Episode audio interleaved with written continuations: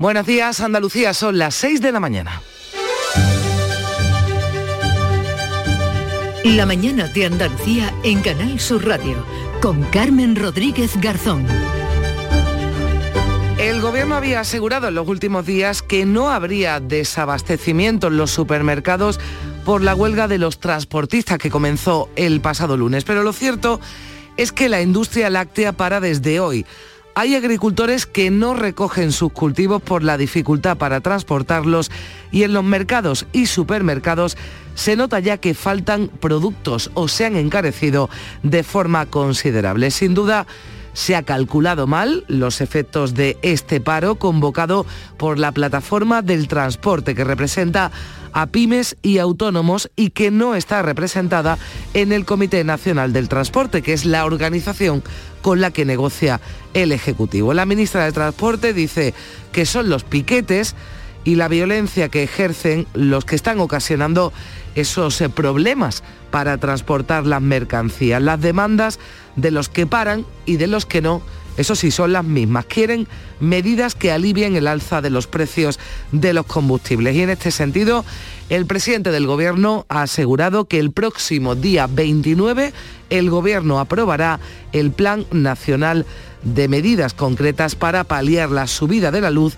del gas y de la gasolina. Si bien Sánchez ha condicionado las medidas a lo que se acuerde en el Consejo Europeo, matizando así las palabras de su ministro de la Presidencia, Felipe Bolaños, que había asegurado que los precios de la luz, del gas y de la gasolina bajarán el próximo día 29, haya o no consenso en Europa. Mientras la guerra sigue, se cumple en tres semanas y el acuerdo de paz no llega pese a que en los últimos días se ha hablado de avances en las negociaciones. Lo cierto es que las bombas rusas siguen matando a civiles, a niños, que se refugiaban en un teatro de la ciudad de Mariupol. Mi corazón está roto por lo que Rusia hace con nuestra gente, decía el presidente Zelensky, que este pasado miércoles intervenía ante el Congreso de Estados Unidos e invocaba al 11S y a Pearl Harbor para pedir ayuda. Joe Biden ha llamado a Putin criminal de guerra, pero desde la Casa Blanca aclaran que el presidente hablaba desde el corazón y que, que será un tribunal el que lo determine, que el que determine si Putin es o no un criminal de guerra. Sigue dando mucho que hablar la calima, sobre todo por el aumento de consultas por problemas respiratorios que ha provocado más de 200 solo en Almería. Se irá disipando en las próximas horas, pero ya han salido los negacionistas de la calima, cuestionando que las partículas suspendidas en el aire sean polvo del Sáhara. Hay quien incluso apunta a geoingeniería terrestre, máquinas que lanzan polvo con metales pesados. En fin, al igual que el COVID, las vacunas y el volcán de La Palma, la Calima, también tiene sus teorías de la conspiración. Vamos a avanzar algunas de las eh, noticias de este jueves 17 de marzo, pero antes conocemos qué tiempo nos espera para hoy. Beatriz Galeano, ¿qué tal? Buenos días. Buenos días. Vamos a tener hoy los cielos nubosos. Va a llover en el extremo oriental, donde pueden ser localmente fuertes las tormentas. Las temperaturas mínimas no cambian, suben en el cuadrante suroeste las máximas. Los vientos van a soplar de componente oeste en el litoral malagueño y el estrecho y del norte o noreste en las demás zonas. El paro de los transportistas convocados por la plataforma en defensa del sector del transporte, entidad que aglutina pequeñas y medianas empresas, va a continuar hoy por cuarto día consecutivo. En paralelo, se reunía la ministra con la Confederación Nacional del Transporte este miércoles, una confederación en la que no participan los convocantes de las movilizaciones y se comprometía Raquel Sánchez a adelantar medidas para aliviar al sector. El presidente de la plataforma que agrupa pequeñas y medianas empresas, Manuel Hernández, en declaraciones a El Mirador de Andalucía, aquí en Canal Sur Radio, aseguraba que seguirán adelante y que no van a desconvocar las movilizaciones. ¿Qué responsabilidad está mostrando el gobierno de la nación cuando sabe y tiene constancia de muchísimas producciones que ya han tenido que cerrar porque no tienen materia prima y está diciendo que este paro no tiene apenas efecto? ¿Por qué engaña a la sociedad? Si ni tan siquiera nos llaman, así voy yo como presidente a desconvocar. ¿El qué voy a desconvocar? No puedo desconvocar nada.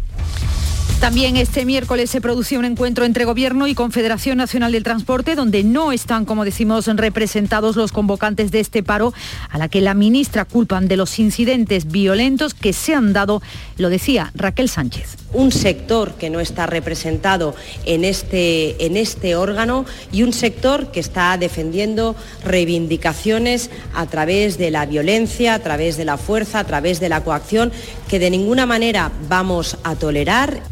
La ministra ya ha adelantado que va a tomar medidas para aliviar el sector, unas medidas que fueron anunciadas en diciembre. Se planteará la incorporación de rebajas fiscales y ayudas directas para los carburantes. Aunque lo cierto es que las consecuencias ya se notan, hay desabastecimiento de algunos productos, sobre todo pescado fresco, frutas y carnes. Los mayoristas ya están pidiendo a los agricultores que no recojan frutas ni verduras porque no se van a poder transportar a los mercados. También la industria láctea ha anunciado que suspende su actividad y es que no hay camiones disponibles para sacar la cosecha del campo ni llevarla hasta las ciudades. El gerente de la empresa mayorista Ecoal, Alfonso Zamora, explica que unos transportistas están en huelga, otros bloqueados por los piquetes y muchos prefieren no acudir a las plataformas logísticas para evitar esos conflictos. Estos no son frutas o determinados productos que te pueden aguantar en una cámara frigorífica un par de semanas. Estos son perecederos muy altamente perecederos Estamos hablando de, pues, de pepinos, de calabacines, de berenjenas, de tomate, chirimoya, de aguacate.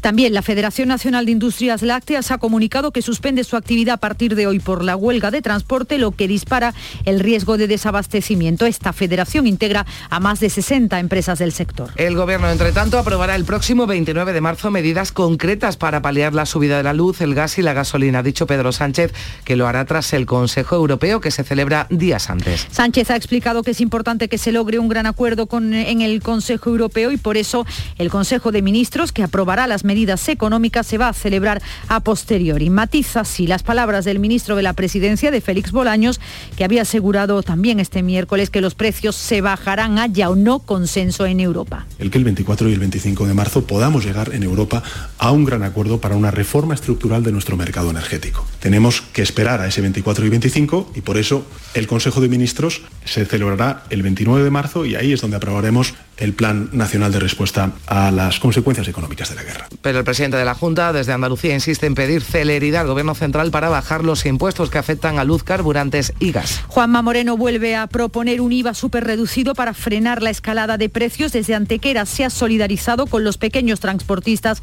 que están en huelga indefinida. Aprovecho para enviar un saludo y un abrazo muy fuerte también a los transportistas que están pasando por momentos difíciles y que de luego hemos pedido al gobierno también una bajada brutal de los, en este caso del IVA, que perdemos el 50% de las comunidades autónomas, pero nos hacemos responsables para que entre todos consigamos bajar los hidrocarburos. Y pedirle algo que es importante y la guerra de Ucrania sigue dejando imágenes de destrucción y muerte. En esta ocasión, las tropas rusas han bombardeado un teatro donde se refugiaban cientos de personas. Y lo ha hecho a pesar de que desde el cielo los aviones rusos podían leer la palabra niño junto al destruido teatro de Mariupol, una advertencia que no ha detenido a quienes han pulsado el botón de las bombas. El edificio ha quedado destrozado.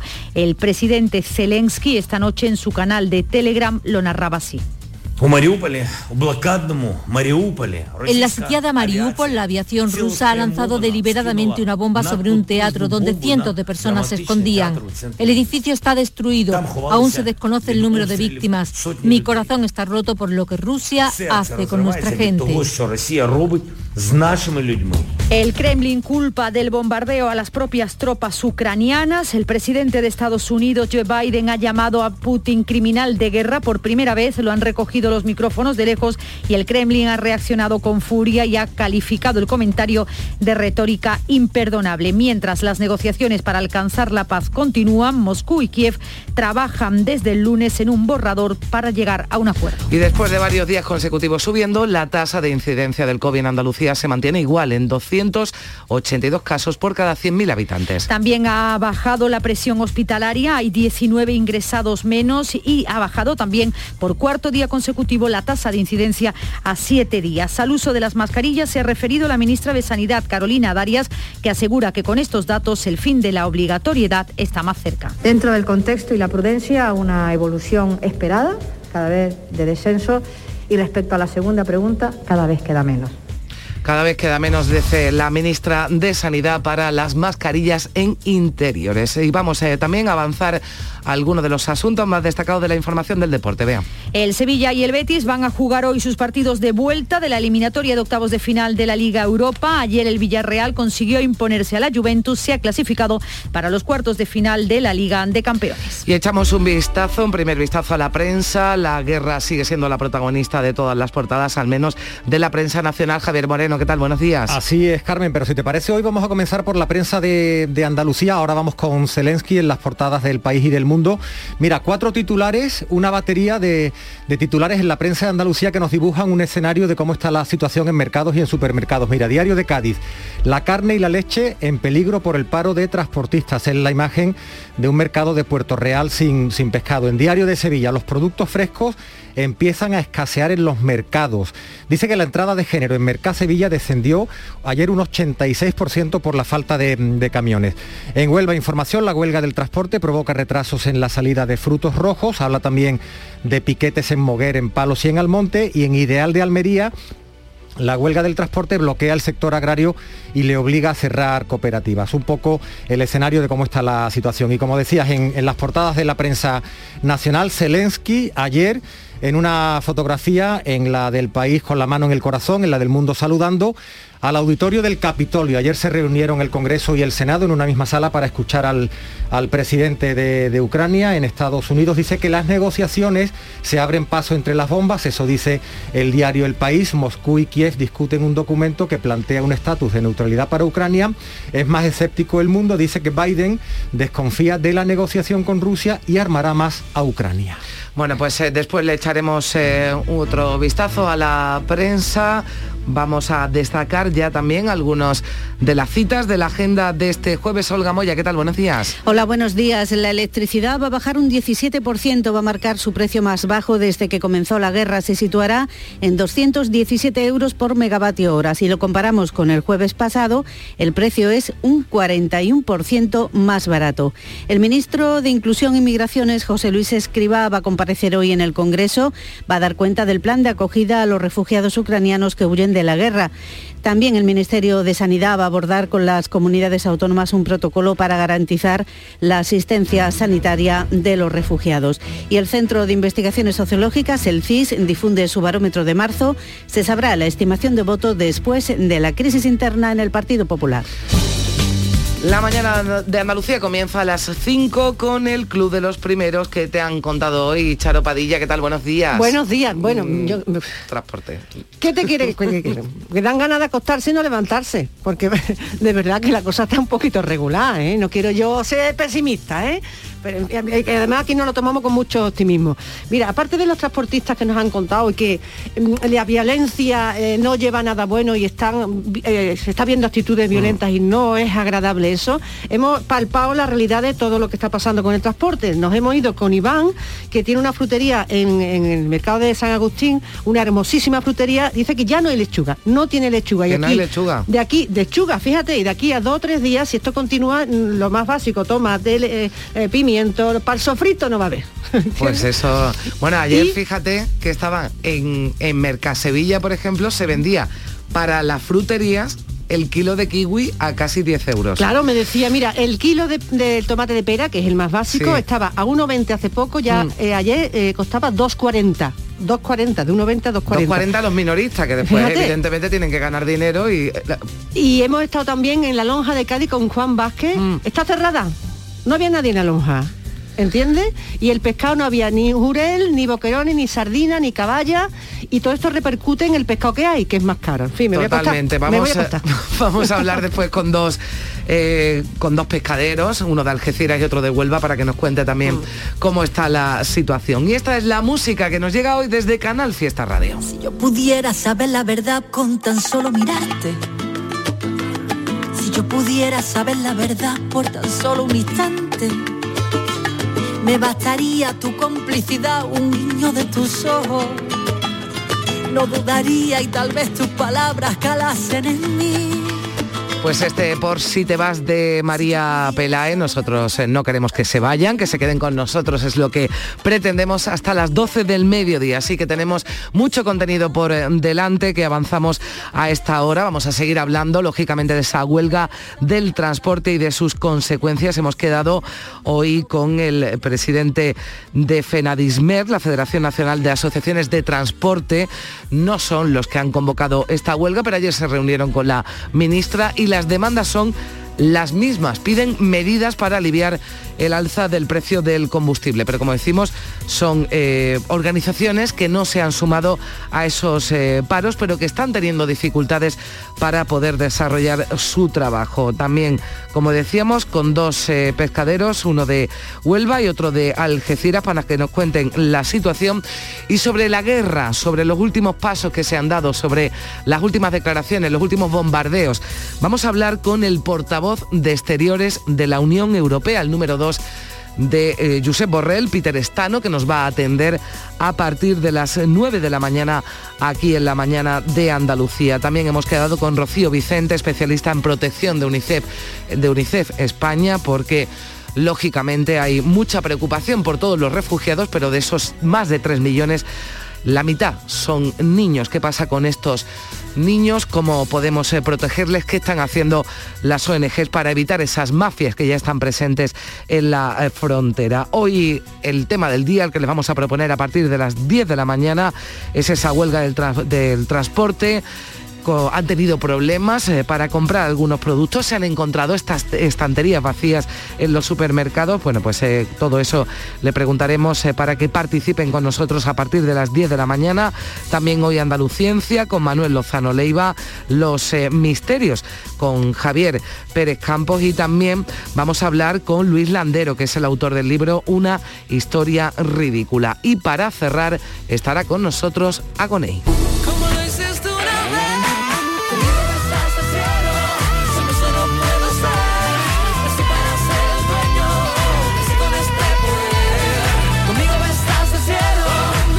Aquí en el estudio de la eh, mañana de Andalucía. Es número uno en iTunes en España, en Chile y en Argentina con su sencillo con este que están escuchando Van Gover. 6 y 17 minutos sigue la información en la mañana de Andalucía en Canal Sur Radio en RAI.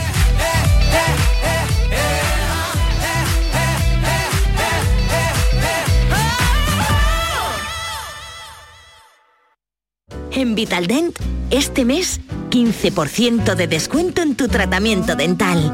Porque sabemos que tu sonrisa no tiene precio. ¿Cuál? ¿Mi sonrisa? ¿Será la mía? Oye, ¿y la mía? Claro, la vuestra y la de todos. Hacer sonreír a los demás no cuesta tanto. Pide cita en el 900 101 001 y ven a Vitaldent. Ahora que llega la primavera, no saldrías a pasear con las botas de esquí, ¿verdad? Acuérdate también de ponerle a tu coche el mejor calzado. Ahora en Renault Postventa podrás cambiarle los neumáticos al mejor precio. ¿No te lo crees? Precio mínimo garantizado. Garantizado. Ven y compruébalo en la red Renault de Andalucía.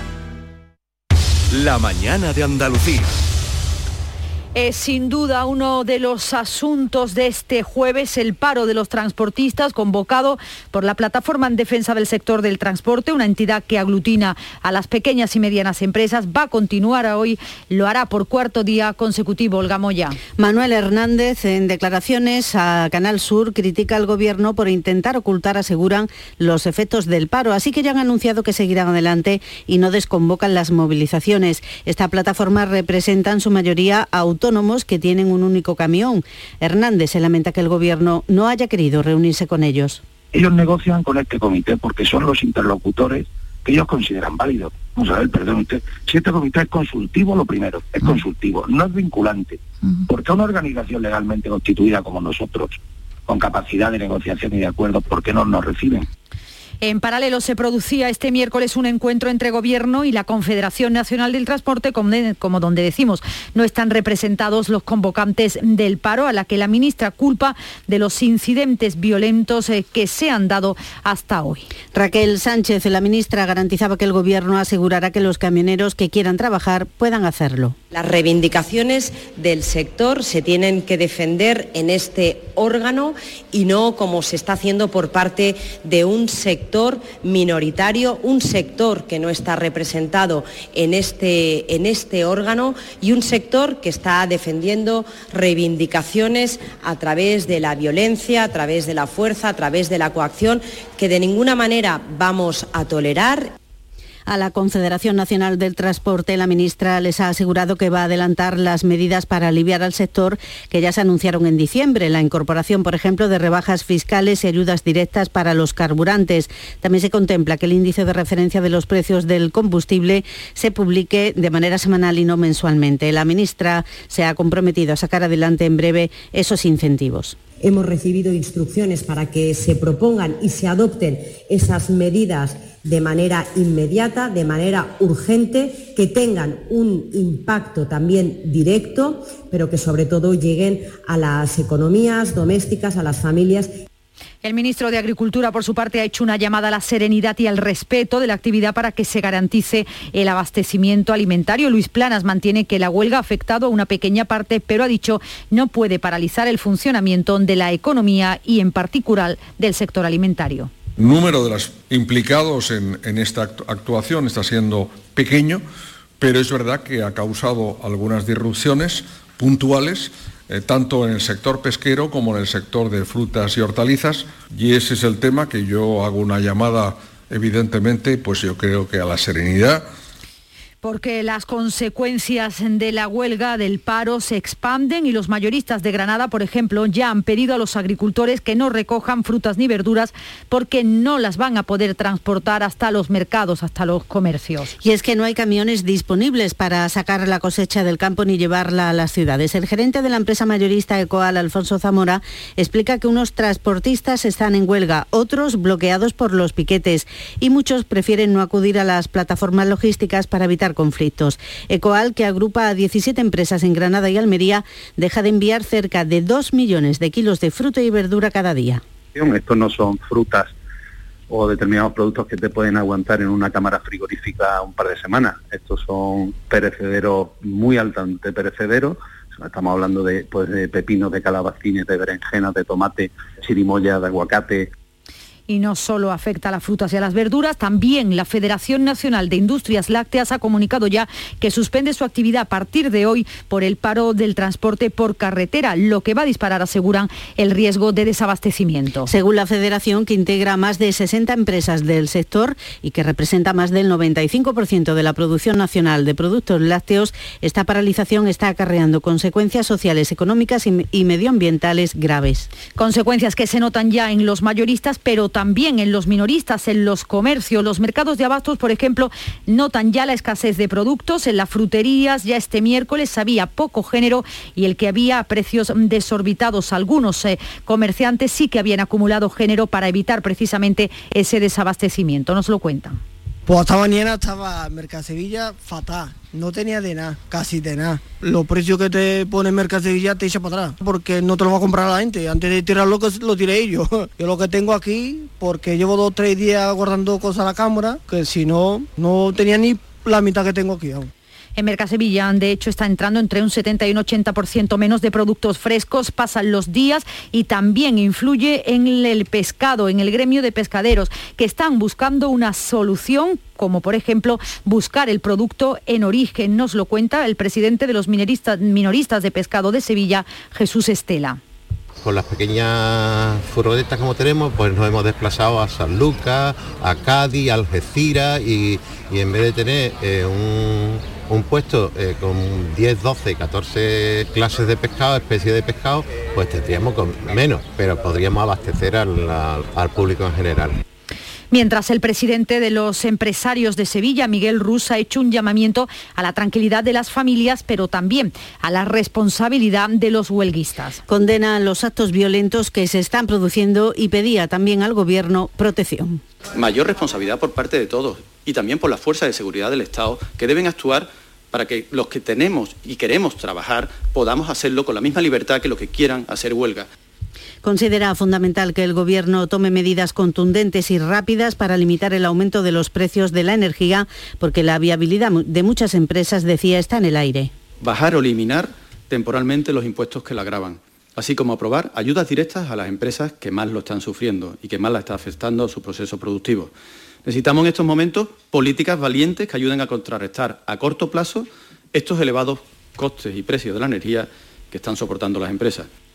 Preocupan también los eh, piquetes en lonjas y mercados. En la tercera jornada, en la de ayer, hubo camiones circulando en la provincia de Jaén, pero también más actos de sabotaje. Por ejemplo, en uno de los puntos más problemáticos, en Guarromán, donde tuvo que actuar la Guardia Civil. Pero los huelguistas aseguran que esas reivindicaciones no van a parar. Juan Antonio Zaragoza es portavoz de la plataforma en defensa del transporte. Tenemos que organizarnos porque estamos cansados, estamos reventados pero que se van a estar seguros que no nos vamos a echar atrás hasta que no, que no reciba el gobierno al presidente pues así están las cosas. Veremos cómo se produce, qué se produce a partir de hoy. Hablamos ahora de Pedro Sánchez, que ha asegurado ya al presidente del Gobierno que el próximo día 29 su Gobierno va a aprobar medidas concretas para paliar la subida de la luz, el gas y la gasolina. El presidente ha iniciado en Eslovaquia su gira europea para fraguar un consenso, para llegar a un consenso sobre cómo frenar los precios de la energía. Después va a visitar Rumanía, Italia y Alemania. Sánchez ha explicado que es importante que se logre un gran acuerdo en el Consejo Europeo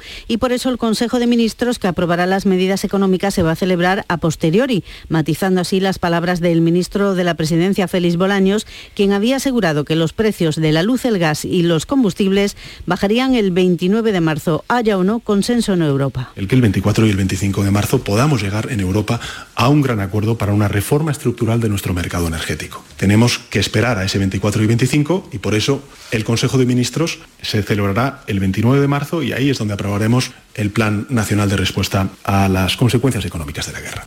También el presidente de la Junta de Andalucía ha pedido celeridad al Gobierno central para bajar los impuestos que afectan a la luz, los carburantes o el gas. Juanma Moreno vuelve a proponer un IVA súper reducido para frenar la escalada de precios. Desde Antequera se ha solidarizado con los pequeños transportistas que están en huelga indefinida. Aprovecho para enviar un saludo y un abrazo muy fuerte también a los transportistas que están pasando por momentos difíciles y que de luego hemos pedido al gobierno también una bajada brutal de los, en este caso del IVA, que perdemos el 50% de las comunidades autónomas, pero nos hacemos responsables para que entre todos consigamos bajar los hidrocarburos. Y pedirle algo que es importante el Gobierno ha empezado también a reunirse con los partidos políticos para tratar de consensuar un plan de medidas con el que hacer frente a las consecuencias económicas de la invasión de Ucrania. El PP no ve razones suficientes para apoyar al Ejecutivo, al que reprocha que no concrete medidas fiscales suficientes para abaratar los precios de la energía y los carburantes y que no se adopten de forma inmediata. Así se pronunciaba la portavoz popular en el Congreso, Cuca Gamarra. No se han cubierto las expectativas que eh, teníamos, ya que, eh, y así se lo hemos trasladado al Gobierno en relación a la necesidad de la inmediatez y la concreción de medidas. El portavoz de Ciudadanos, Edmundo Val, ha exigido al Gobierno que no espere al día 29 para bajar impuestos y ha afeado al ministro de la Presidencia, Félix Bolaños, eh, falta de concreción sobre cuáles son los planes del Ejecutivo. La mañana de Andalucía. En Lidl somos de apostar por frutas y verduras muy de aquí. Por eso esta semana te traemos nuestras frutas del bosque de origen andaluz, como el fresón, a 1,49 euros 500 gramos. Es andaluz, es bueno. Lidl, marca la diferencia. Información, cercanía, diversión. Así es la tarde de Canal Sur Radio con Mariló Maldonado. Tu programa de radio de las tardes en Andalucía. Con toda la actualidad y las historias que más te interesan. La tarde de Canal Sur Radio con Mariló Maldonado. De lunes a viernes desde las 3 de la tarde. Quédate en Canal Sur Radio. La radio de Andalucía. Tiempo ya para la información deportiva. Carlos Gonzalo, cuéntanos, buenos días. Hola, ¿qué tal? Sevilla y Real Betis Balompié juegan hoy sus eh, partidos de Liga Europa ante el West Ham y el Eintracht de Frankfurt. El presidente del Comité Técnico de Árbitros, Luis Medina Cantalejo, defiende las últimas actuaciones arbitrales y dice que los árbitros tienen muy claro el protocolo a seguir y que son humanos. El Villarreal consiguió imponerse por 0 a 3 a la Juventus y se clasificó para los cuartos de final de la Liga de Campeones. En el otro partido, el Chelsea se imponía al Lille por 1 a 2 y también se clasifica para cuartos de final. La recuperación de Ángel Montoro en el Granada va más lenta de lo esperado. No va a poder estar en el próximo partido ante el Deportivo Alavés. Se espera un desplazamiento masivo de aficionados del Málaga hasta Fuenlabrada este próximo fin de semana. La cifra podría superar los 400. En fútbol femenino, Copa de la Reina, Granadilla Tenerife 2, Sevilla Fútbol Club 0. Hoy se juega el Sporting de Huelva, Madrid. Y en baloncesto, Liga de Campeones, Ostende de Bélgica 86, Unicaja Málaga 68.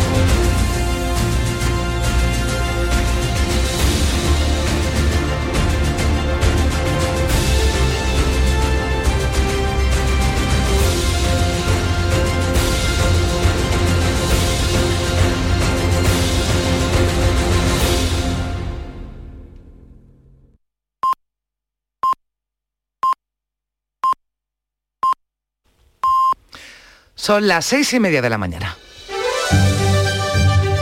La mañana de Andalucía en Canal Sur Radio con Carmen Rodríguez Garzón.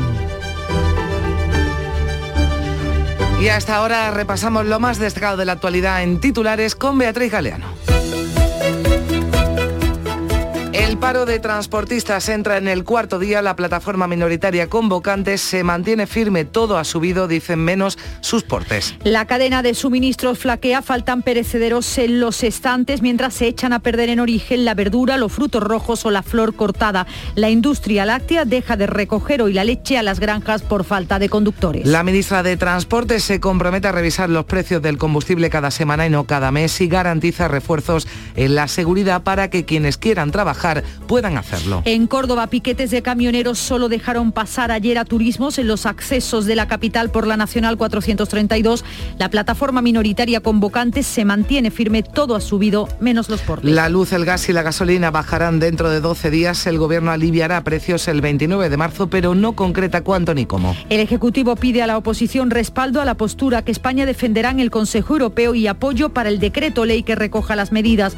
La oposición reprocha falta de concreción y demanda celeridad. La palabra niños estaba escrita en ruso en el exterior del teatro refugio bombardeado en Mariupol. Se desconoce por ahora qué suerte han corrido las personas que se refugiaban dentro. Esta madrugada se han cumplido tres semanas desde la invasión de Ucrania y el alto el fuego no llega pese a los intentos de la diplomacia y los negociadores. 450 ucranianos han solicitado protección temporal en Andalucía y 140 menores han sido ya escolarizados. Y siguen los gestos solidarios, una expedición almeriense ha logrado sacar de Ucrania a 13 niños de un orfanato. El autobús está de camino con 43 personas a bordo. El consejero de Salud y Familias dice que ve mejor hablar de violencia intrafamiliar que de violencia de género. Desde el gobierno central censuran al Partido Popular por prestarse a desandar los avances contra la violencia machista y lo acusan de preparar el terreno para un eventual pacto con Vox en las próximas elecciones. La calima comienza a disiparse, pero aún habrá mala calidad del aire en Andalucía. Mañana viernes se espera que este insólito fenómeno haya remitido en España, aunque seguirá en expansión hacia el norte de Europa. Ingresa en prisión el profesor de primaria de 45 años acusado de abusar sexualmente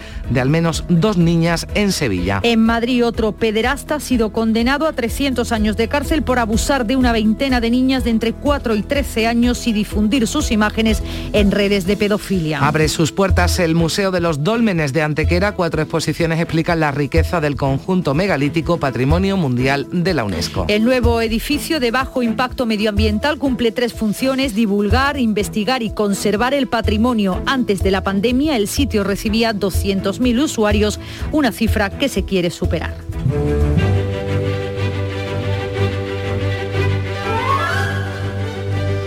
Y hoy es eh, fiesta grande en Irlanda, San Patricio, patrono de este país obispo que siendo joven fue llevado cautivo desde Gran Bretaña a Irlanda, después recuperada la libertad quiso ser contado entre los clérigos y regresar a la misma isla donde ya hecho obispo anunció con vehemencia el Evangelio y organizó con firmeza la iglesia hasta que falleció en la ciudad de Down.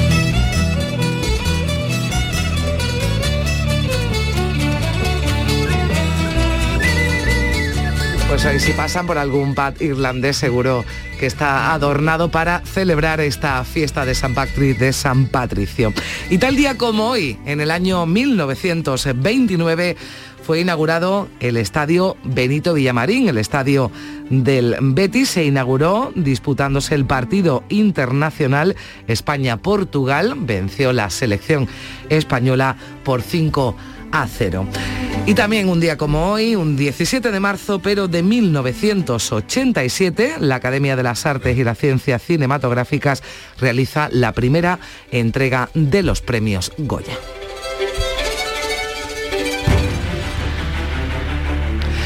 Y la cita de este jueves de Abraham Lincoln, del presidente número 16 de los Estados Unidos, que dijo, hay momentos en la vida de todo político en que lo mejor es no despegar los labios.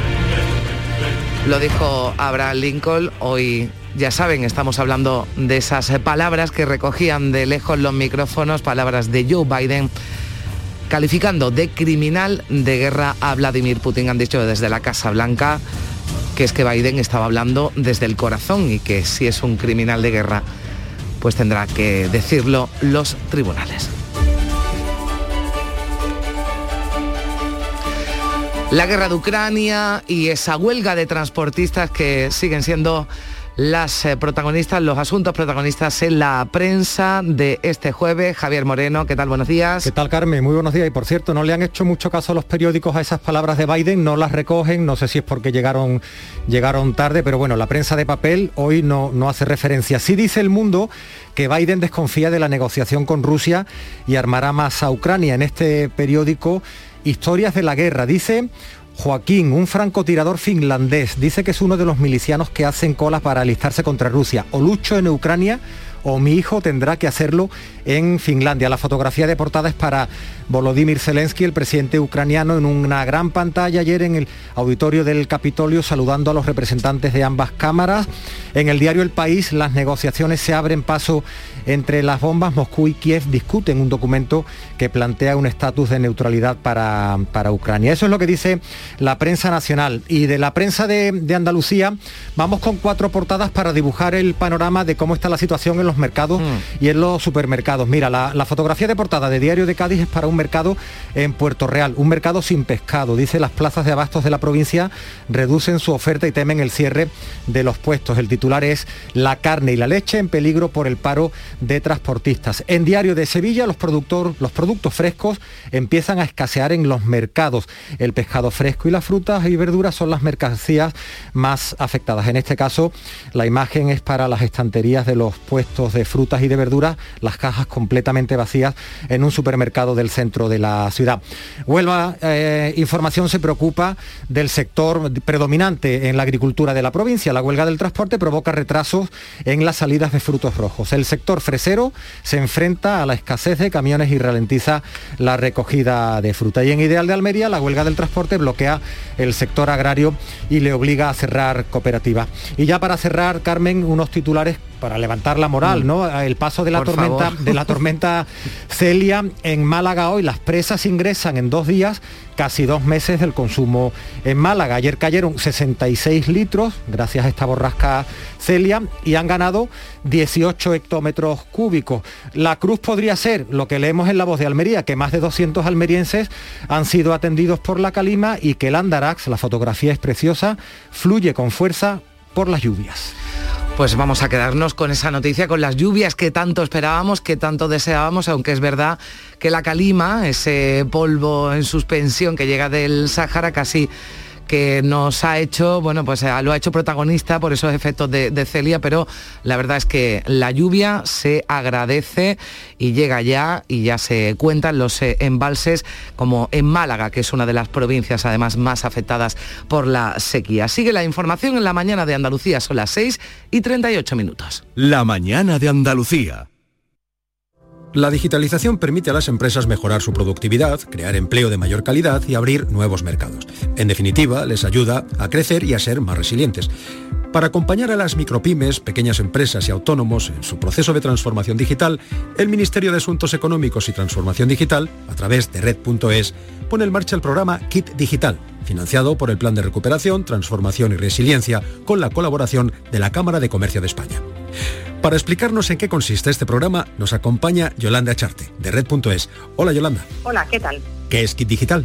Y Digital es un programa que ofrece ayudas directas para la digitalización a las empresas con menos de 50 empleados y a los autónomos. La cuantía de las ayudas varía entre los 2.000 y los 12.000 euros dependiendo del tamaño de la empresa. ¿Y a qué fin pueden dedicarse esas ayudas? Las empresas podrán escoger la solución que desean implantar dentro de un catálogo que incluye sitio web y presencia en Internet, comercio electrónico, redes sociales, gestión de clientes, inteligencia empresarial y analítica, servicios y herramientas de oficinas virtuales, gestión de procesos, factura electrónica, comunicaciones seguras y ciberseguridad. ¿Cómo se solicitan las ayudas? El primer paso es registrarse en la página web acelerapyme.es y completar un test para conocer el grado de madurez digital de la empresa. A partir de ahí, la empresa tendrá que escoger la herramienta o las herramientas digitales que mejor se adapten a las necesidades de su negocio y por último, la empresa deberá solicitar su bono digital en la sede electrónica de red.es cuando esté abierta la convocatoria. Bien, pues una vez que hemos recibido ese bono digital, ¿qué debe hacer la empresa? La empresa tendrá tendrá que elegir el agente digitalizador con el que quiere trabajar dentro del catálogo publicado en la web Acelera Pyme y suscribir el correspondiente acuerdo de prestación de soluciones de digitalización. ¿Y dónde pueden recibir las empresas más información? Las empresas tienen a su disposición el número de teléfono 900-909-001, el email info arroba acelerapyme.gov.es y la propia web Acelera Pyme donde se va publicando toda la información disponible del programa en cada momento. Bien, pues muchas gracias Yolanda. Bueno, y recuerda, si eres una empresa con menos de 50 empleados o eres autónomo, no lo dudes y únete al cambio digital gracias a este programa. Hola, mira, que soy el jersey que le regalaste a tu padre el año pasado. Que nada, que no ha funcionado lo del jersey. Pero vamos, que ni estrenarlo, ¿eh? No sé si es que no le gusta el cuello vuelto, si le hago tripa, si no soy muy de su estilo, yo qué sé, uno empieza a darle vueltas. Este 19 de marzo puedes probar a regalarle 15 millones con un décimo del sorteo del Día del Padre de Lotería Nacional, que igual esta vez aciertas. Loterías te recuerda que juegues con responsabilidad y solo si eres mayor de edad. La mañana de Andalucía.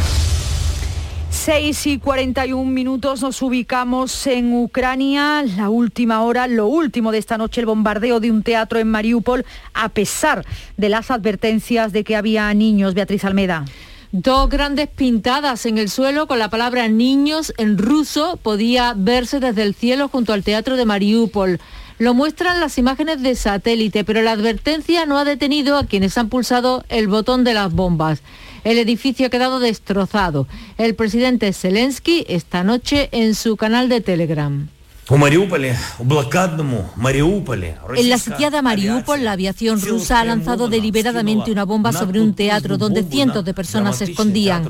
El edificio está destruido. Aún se desconoce el número de víctimas.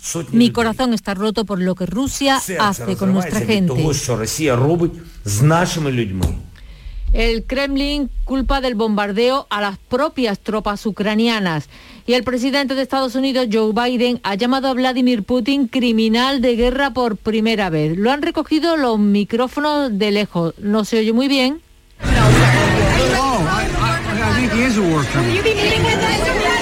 pero se distingue. Es un criminal de guerra, ha dicho. El Kremlin ha reaccionado con furia, ha calificado el comentario de retórica inaceptable e imperdonable. Y se han cumplido esta madrugada tres semanas de la invasión de Ucrania. La guerra entra en el vigésimo segundo día y lo más importante, el alto el fuego no llega. Tres millones de personas han huido, dos millones se refugian en Polonia, país desbordado y con los servicios de acogida al límite. Moscú y Kiev trabajan desde el lunes en un borrador de 15 puntos para un acuerdo de paz. La información filtrada recoge las demandas rusas de que Ucrania se convierta en un país neutral, sin bases extranjeras y con armas limitadas. Descartada, por tanto, su entrada en la OTAN, las delegaciones de Moscú y Kiev discuten cuál va a ser ese modelo de neutralidad de Ucrania. El presidente se ha dirigido al Congreso de Estados Unidos. Eh, Volodymyr Zelensky les ha dicho a los congresistas que si es mucho pedir que protejan el espacio aéreo de Ucrania, idea que ha propuesto también parafraseando a Martin Luther King. Rusia propone a Ucrania un estatuto de neutralidad similar al de países como Austria o Suecia que tienen ejército propio pero no pertenecen a la OTAN. Kiev reclama su propio modelo. A pesar de ello, se están dando pasos hacia un acuerdo, según el ministro ruso de Exteriores, Sergei Lavrov. El acuerdo con Ucrania sobre el estatuto de neutralidad y las garantías de seguridad están a punto de lograrse. El presidente del gobierno español ha iniciado en Eslovaquia, se lo comentábamos, su gira europea para lograr un consenso con el que afrontar la escalada de precios de la energía y adoptar medidas en el Consejo Europeo que se va a celebrar la semana que viene. En esa comparecencia conjunta con el primer ministro eslovaco, Pedro Sánchez le ha mostrado la solidaridad de España en la acogida de refugiados y ha dejado este otro mensaje sobre la defensa europea. Es importante que sigamos caminando en la política exterior y de seguridad común. Es decisivo el que reduzcamos la fragmentación de la base industrial de la tecnología de la defensa en la Unión Europea, que escalemos la industria de la defensa en el conjunto de la Unión Europea y ahí es donde también España va a dar un paso adelante. Lo cierto es que hay 3 millones de refugiados, casi la mitad son niños, así que las ONGs humanitarias alertan ya sobre el tráfico de personas en la frontera por organizaciones criminales rusas. Javier Moreno. En la frontera están infiltrándose entre voluntarios e iniciativas privadas para la recogida de refugiados redes para el negocio ilegal de personas. Es la denuncia que formulan ONGs como Save the Children, explica la situación Javier Cabrera y se tienen que separar porque los hombres se tienen que quedar en Ucrania, por lo tanto pasan madres con niños, madres muy jóvenes con niños. De los casi 3 millones de refugiados, casi la mitad son menores de edad. Por eso la consejera de Igualdad y Políticas Sociales, Rocío Ruiz, pide a todas las personas que traigan menores ucranianos huyendo de la guerra que los registren en la Policía Nacional. Es fundamental también seguir las pautas que están estableciendo las subdelegaciones del Gobierno. Todo ello para tener un mejor control de estos niños. Rocío Ruiz, consejera de Igualdad también necesitan un informe de los servicios sociales comunitarios para saber con qué familias se van a quedar, un informe psicosocial, es decir, tenemos que hacerlo con todas las garantías, igual que cualquier niño. No, se lo, no podemos dárselo a ninguna familia que no conozcamos su procedencia. En cuanto a los datos de la pandemia del coronavirus, después de varios días consecutivos subiendo, la tasa de incidencia en Andalucía se mantiene igual en 282 casos por cada 100.000 habitantes. Los nuevos contagios han sido 2.360 y 16 los fallecidos en las últimas 24 horas. Ha vuelto a bajar la presión hospitalaria, son 19 ingresados menos, con lo que quedan un total de 592. También ha bajado por cuarto día consecutivo la tasa de incidencia a siete días. A pesar de que estos datos son positivos, el presidente de la Junta de Andalucía Juanma Moreno pide que se siga utilizando la mascarilla en interiores para evitar una nueva escalada de la pandemia. Insiste en que hay que actuar con cautela y con prudencia, sobre todo porque llegan las fiestas de la primavera. Una pandemia que, por cierto, tengo que decir tristemente que hemos arrinconado gracias a la ciencia, pero que todavía no hemos olvidado. Y eso significa que todavía tenemos que mantener nuestras cautelas, nuestras prudencias, tenemos que ser eh, ordenados, sensatos y hacer una desescalada con mucho sentido común. Y eso significa que las mascarillas en el interior debemos de seguir utilizándolas y desde luego Andalucía está a favor de ello a pesar de la enorme incomodidad que nos genera a todos. También al uso de las mascarillas se refería este miércoles la ministra de Sanidad, Carolina Darias, que ha asegurado que con esos datos el fin de la obligatoriedad está cada vez más cerca. Dentro del contexto y la prudencia, una evolución esperada, cada vez de descenso, y respecto a la segunda pregunta, cada vez queda menos. 6 y 47 minutos. La mañana de Andalucía. Sofía, ¿sabes que el curso que viene empieza el cole de mayores? ¿Estás contenta? Sí, papi, ya soy grande. Del 1 al 31 de marzo está abierto el plazo de escolarización para el curso 2022-2023 de segundo ciclo de educación infantil, primaria, ESO, bachillerato y educación especial. Seguimos avanzando en el compromiso por una educación de calidad. Por eso puedes confiar en la educación de Andalucía. Infórmate en el portal de la escolarización y en la APP y Escolariza. Junta de Andalucía. Todo el deporte de Andalucía lo tienes en El Pelotazo de Canal Sur Radio. La información de nuestros equipos, las voces de los deportistas y los protagonistas de la noticia. Tu cita deportiva de las noches está en El Pelotazo, de lunes a jueves a las 11 de la noche, con Antonio Caamaño. Quédate en Canal Sur Radio, la radio de Andalucía. La mañana de Andalucía. En sucesos les contamos que la Policía Nacional ha detenido en Sevilla a un profesor de primaria de 45 años por presuntos abusos sexuales a menores. La investigación comenzó con la denuncia de una de las víctimas. La menor que ahora tiene 15 años asegura en su denuncia que fue víctima de abusos sexuales cuando tenía 10 en el curso de 2015. Se trataba del mismo profesor que fue denunciado dos años después por abusar de una niña cuando tenía 6 años. Y la Audiencia Provincial de Madrid ha condenado a casi 300 años de cárcel a un hombre considerado el pederasta más peligroso de España por abusos sexuales a más de una veintena de niñas de entre 4 y 13 años y difundir sus imágenes en una de las mayores redes de pedofilia que existen en Europa. En la sentencia, los magistrados se oponen a aplicarle una eximente incompleta por alcoholismo en contra de lo que habían solicitado sus abogados y lo que supondría una rebaja considerable de la pena. Antes de llegar a la información más cercana, la información de su provincia, les eh, adelantamos también también que el CIS publica el barómetro de marzo. Esta encuesta del Centro de Investigaciones Sociológicas pulsa las preferencias políticas de los españoles y hace una estimación de voto en esta ocasión después de la crisis interna en el Partido Popular que ha dado pie al relevo de Pablo Casado. En una comparecencia en el Congreso, el presidente del CIS, José Félix Tezanos,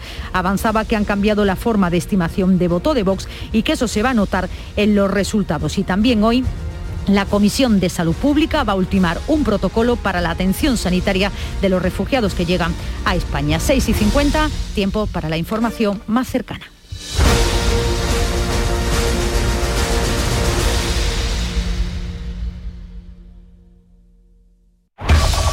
En la mañana de Andalucía de Canal Sur Radio, las noticias de Sevilla. Con Pilar González. Hola, buenos días. Hoy se negocian los servicios mínimos para la huelga en el hospital de Bormujos de la próxima semana, mientras que las consecuencias de la huelga de transportistas se nota cada vez más en Mercasevilla y en el Ayuntamiento de la capital, pleno hoy, con asuntos como los presupuestos o el tráfico. Tenemos lluvias débiles que pueden ir acompañadas de barro a primera hora de la mañana. A partir del mediodía se abren ya claros. La temperatura máxima sube de forma notable. Vamos a llegar a los 21 grados en Écija, 22 en Lebrija y Sevilla. A esta hora tenemos 13 grados en la capital. En Mercamueble, que pases un tercio de tu vida en la cama, nos interesa. Que ese tiempo de descanso sea de calidad, nos interesa. Que tu sofá se adapte a ti, nos interesa. Lo que no tiene interés para nosotros son los 40 meses que te damos para pagar tu colchón o tu sofá. Y eso, seguro que te interesa. Solo en tu tienda Mercamueble. Porque realizar una obra eficaz y eficiente en Sevilla es posible. Revesan. Contamos y trabajamos con arquitectos, administradores de fincas y para particulares, llevando a cabo sus proyectos con la calidad y seriedad que nos caracteriza. Contáctenos en revesan.es. Revesan, transformando Sevilla. En Canal Sur Radio, las noticias de Sevilla. Los mercados sevillanos notan la falta de productos frescos por la huelga de transportes que cumple hoy su cuarto día. El mercado central de Merca Sevilla están entrando entre un 70 y un 80% menos de mercancía. No obstante, según ha explicado aquí en Canal Sur Radio su gerente, José Ramón Navarro, la previsión que han tenido mayoristas y minoristas ha evitado el desabastecimiento de los productos perecederos, especialmente en la fruta. Han hecho acopio durante la semana pasada y el fin de semana de bastante género. Entonces todo minorista que ha, venido a la compra, pues no ha tenido ningún problema ni en el acceso ni en el género. En cuanto al pescado y la carne, es verdad que ha habido un descenso, pero suficiente producto. En las plazas de abasto, por tanto, muchos propietarios han podido vender mercancía gracias que han hecho al acopio realizado y planean ya desplazarse a lonjas o mercados en origen para evitar el desabastecimiento, según explica el presidente de la asociación que los agrupa, Jesús Estela. Con las pequeñas furgonetas como tenemos, pues nos hemos desplazado a San Lucas, a Cádiz, a Algeciras y, en vez de tener un puesto eh, con 10, 12, 14 clases de pescado, pues tendríamos con menos, pero podríamos abastecer al público en general. Sin embargo, el pescado escasea porque también parte de la flota está amarrada por el precio del combustible. De hecho, hoy la lonja de Cádiz está sin pescado. Otro sector muy perjudicado es el de la aceituna de mesa, que llevan días sin apenas mercancía y sin poder dar salida a sus productos. La Asociación de Exportadores de Aceituna de Mesa asegura que solo es posible mantener al personal de mantenimiento y de administración si de aquí al viernes no se soluciona todo. En juego están 8.000 puestos de trabajo. Reclama el presidente de Asemesa, Antonio de Mora, que la Administración busque una solución urgente y advierte de estas graves consecuencias. El paro del transporte ha dejado a la industria sin los insumos necesarios para el proceso de producción, envases, latas, frascos, cartón, tapas, etcétera, lo que va a provocar el cese de la actividad desde este próximo viernes. Esto va a afectar a la mayoría de los empleos del sector, alrededor de 8.000 trabajadores.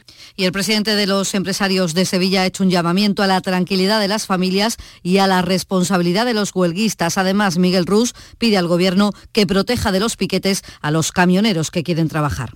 Mayor responsabilidad por parte de todos y también por las fuerzas de seguridad del Estado que deben actuar para que los que tenemos y queremos trabajar podamos hacerlo con la misma libertad que los que quieran hacer huelga. Y no hay ningún problema de cadena de suministro. Nuestra tierra es la despensa de Europa.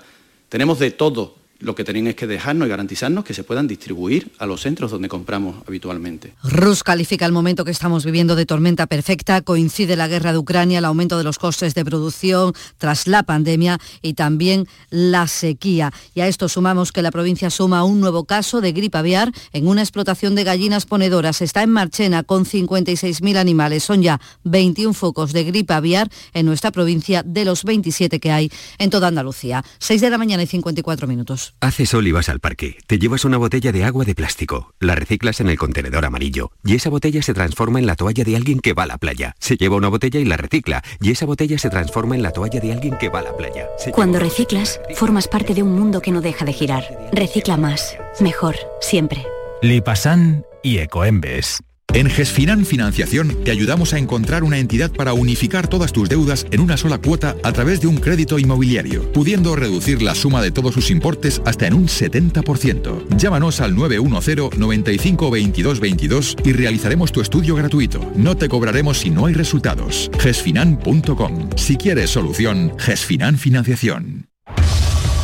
Las noticias de Sevilla. Canal Sur Radio. Ha ingresado en prisión un profesor de primaria de 45 años por abusos sexuales a sus alumnas. La investigación comenzó por la denuncia de una menor, ahora tiene 15 años, que aseguró que había sido víctima de esos abusos cuando tenía 10 en el curso de 2015-16. Se trataba además del mismo profesor que fue denunciado dos años después, en el curso de 2017, por abusar de una niña cuando tenía 6 años. Ahora la Consejería de Educación y el grupo de menores de la policía trabajan para investigar si hay más niñas abusadas. El pederasta, que está ya en la cárcel, hacía ver a las niñas que todo se trataba de un juego. Se aprovechaba de su posición de superioridad y de confianza y se valía de juegos para cometer los abusos. Además, los investigadores averiguaron que el profesor había sido ya investigado en el año 2017 por hechos similares cometidos sobre una menor de 6 años de edad. Hablamos de coronavirus. Sevilla y toda la provincia están ya a nivel cero de alarma por coronavirus en todos los distritos sanitarios. La incidencia es de 174 casos por cada 100.000 habitantes y en las últimas horas cuatro personas han fallecido. Son 33 las personas muertas en lo que llevamos de semana. Los contagios se mantienen en 302. Los hospitalizados también varían poco, 121, 18 están en UCI. Esta mañana también seguimos hablando de sanidad. A las 9 hay reunión en la Consejería de Salud para establecer los servicios servicios mínimos de la jornada de huelga convocada para el 23 de marzo en el Hospital de San Juan de Dios de Bormujos. El comité de empresa pide a la Junta que asuma la gestión integral de este centro. Y también esta mañana pleno del Ayuntamiento de Sevilla para debatir, entre otros asuntos, modificaciones presupuestarias y también las obras en la ronda histórica. El PP lleva una propuesta para la reanudación de los trabajos de rehabilitación del antiguo mercado de la Puerta de la Carne. Adelante Sevilla quiere homenajear a la escritora Almudena Grande rotulando una calle con su nombre y en el turno de Ciudadanos, la asociación Ni un árbol menos y Tranvía Verde van a preguntar por la tala de árboles en las obras de ampliación del tranvía desde San Bernardo a Nervión. Precisamente los populares van a pedir un pleno extraordinario para que las obras de ampliación del tranvía se aplacen o se reorganicen para que no coincidan con otras obras que se están realizando ahora mismo en la ciudad. Lo explica el candidato de la alcaldía, José Luis Sanz.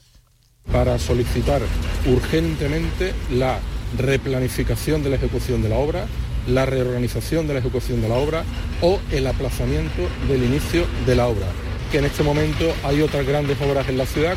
Todo esto provoca un auténtico caos de tráfico que se hace insoportable y además esta tarde concentración en La Palmera contra la construcción y diseño de varias residencias de estudiantes en la zona. El lema es Paremos este nuevo atentado urbanístico. Será ante las obras del número 38 allí en La Palmera. Y seguimos hablando también un día más de la solidaridad ante los refugiados ucranianos. Uno de los pabellones del Palacio de Congreso en Fibes, de más de 7.000 metros cuadrados, se ha convertido en un almacén logístico para organizar toda la ayuda humanitaria para Ucrania urge contactar con empresas de transporte para que la mercancía llegue a su destino, como señala un coordinador de los voluntarios que realizan estas labores. Un llamamiento a los empresarios sevillanos del transporte internacional que en la medida que ellos puedan, que nos aporten eh, transporte para llegar hasta la frontera con Ucrania a los puntos que tenemos de, de llegada de mercancías en Polonia. 6 y 59. Por fin llega el momento más esperado de las letras sevillanas. Del 15 al 20 de marzo, Tomares celebra su decimotercera Feria del Libro, la primera gran cita literaria del año en España. Seis días en los que Tomares reúne a los mejores escritores del momento en una feria más grande que nunca, con más días, más casetas, más actividades y más autores. Ayuntamiento de Tomares. Tomares, como a ti te gusta. Deportes, Carlos Gonzalo. Hola, ¿qué tal? Sevilla y Real Betis disputan hoy la vuelta de los octavos de final de la Europa League. El Sevilla ante el West Ham en Londres con 1 a 0 en la ida, favorable a los de Lopetegui, y el Real Betis en Alemania frente al Eintracht de Frankfurt con el resultado de 1 a 2 en contra. Antes de los partidos, en el Sevilla su presidente Pepe Castro cargó contra el colectivo arbitral de la Liga Española y en el Betis se conoció la sanción de dos partidos de suspensión a Nabil Fekir por su expulsión ante el Atleti de Bilbao. A esta hora tenemos 12 grados en Alcolea del Río, 13 en Burguillos, 12 también en Cabezas de San Juan, 13 grados en Sevilla.